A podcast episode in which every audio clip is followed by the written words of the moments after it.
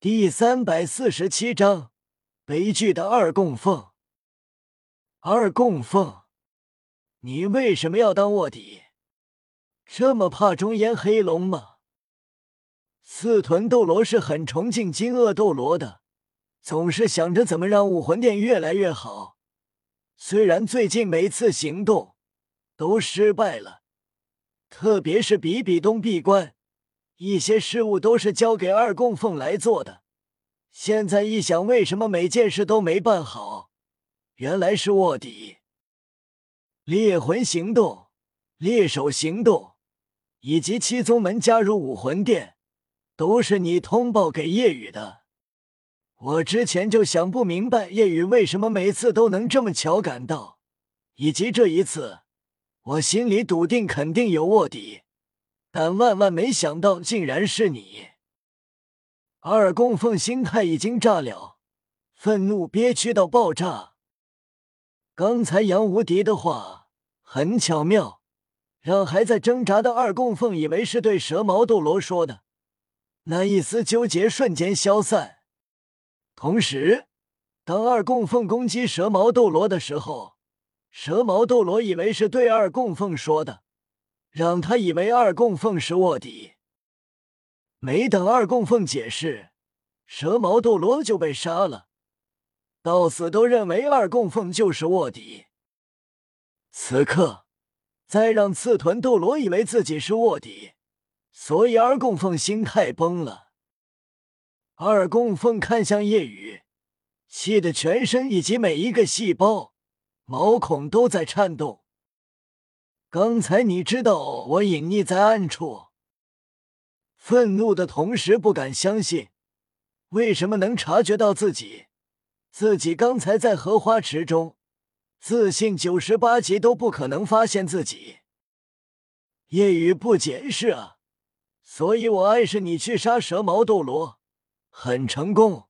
那么接下来把那刺豚斗罗宰了，这样你与我父亲的恩怨就化解了。以后我或者父亲灭武魂殿的时候会放过你。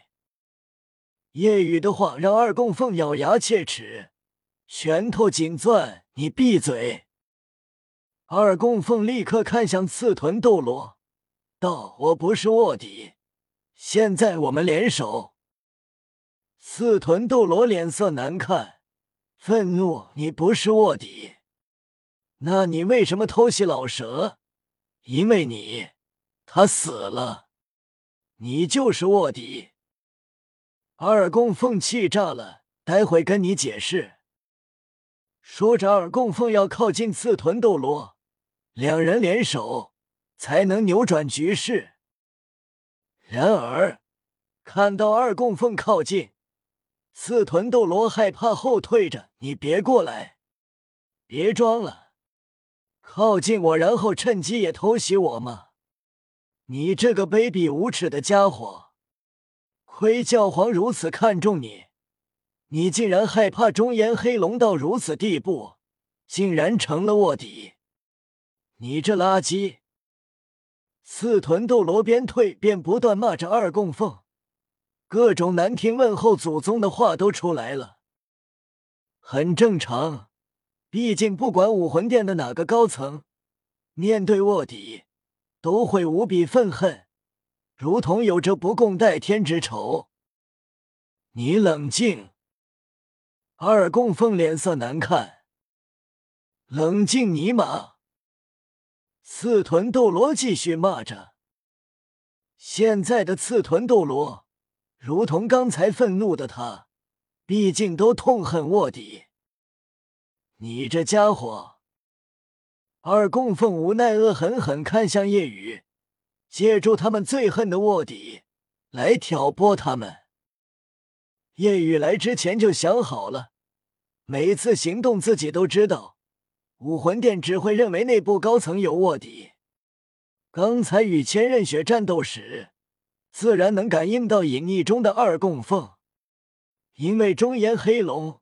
让自己对强者气息察觉极为敏锐，除过九十九级，其他强者自己都能感应到。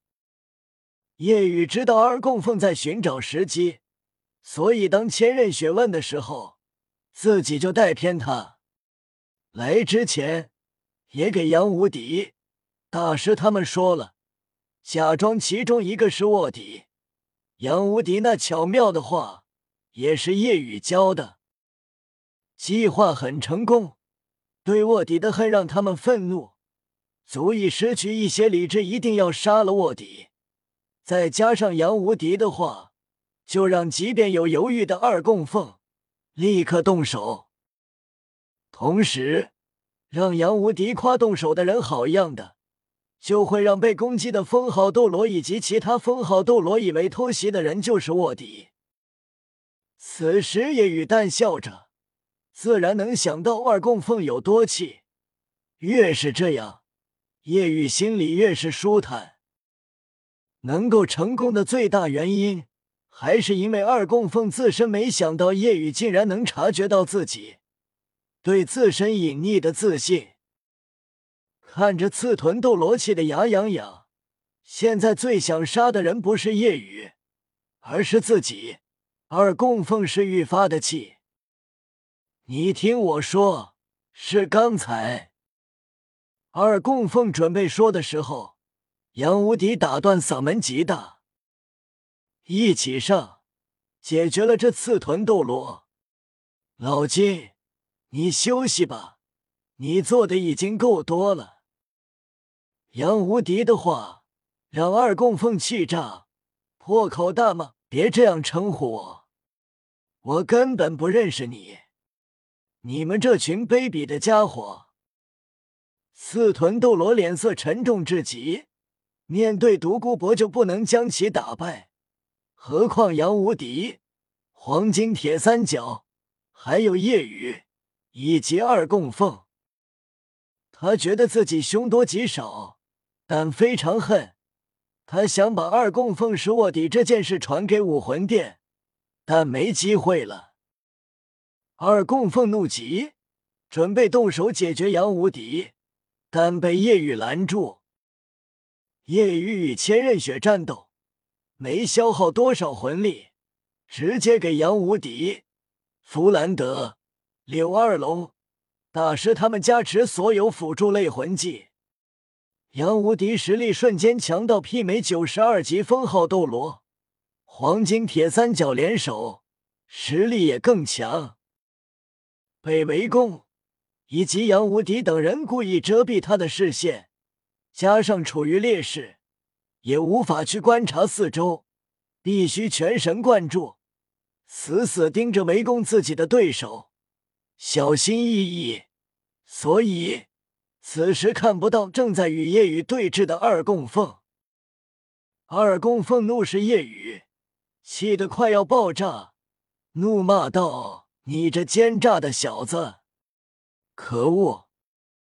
二供奉周身九个魂环全部闪耀，直接使用第九魂技，整个人变成巨大金鳄，金色光束喷射而出。受杀神领域影响，二供奉的攻击对夜雨起不到致命作用。夜雨龙爪紧握，持之不败，给自己加持所有属性，动用杀神领域技能杀戮突击。速度再提升百分之百，攻击提升百分之三十，十之不败轰砸而出，同时触发三倍倍击。现在夜雨的实力，触发三倍倍击的概率已经高达百分之四十五。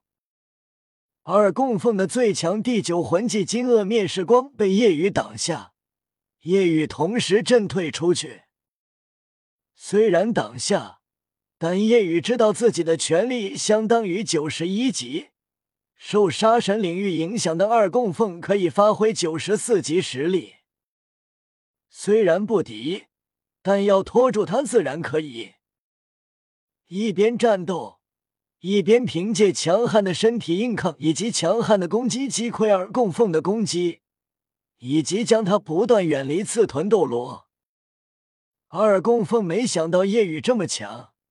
自己竟然无可奈何，生命力太强大了，不顾伤势，搏命方式跟自己打，导致他无法压制夜雨。这样打，夜雨知道，即便自己生命力、防御、至于魂技恐怖，也坚持不了半天时间就会死。但足够了，一个小时、两个小时、三个小时期间，夜雨重伤数次。每一次，二供奉以为可以杀死夜雨了，但很快夜雨伤势好了大半，让他脸色难看至极。能打，能扛，还带回血，简直就是开了逆天外挂。感受到刺豚斗罗生命力愈发虚弱，二供奉知道想解释也没办法，只能击退夜雨，全速逃离。因为刺豚斗罗一死，夜雨等人就会围攻他。此时，远离天斗皇室的千道流眉头皱起。千仞雪问道：“爷爷，怎么了？”我刚才感应到了二供奉攻击蛇矛斗罗。千仞雪惊讶：“不会吧？难道二供奉是卧底？”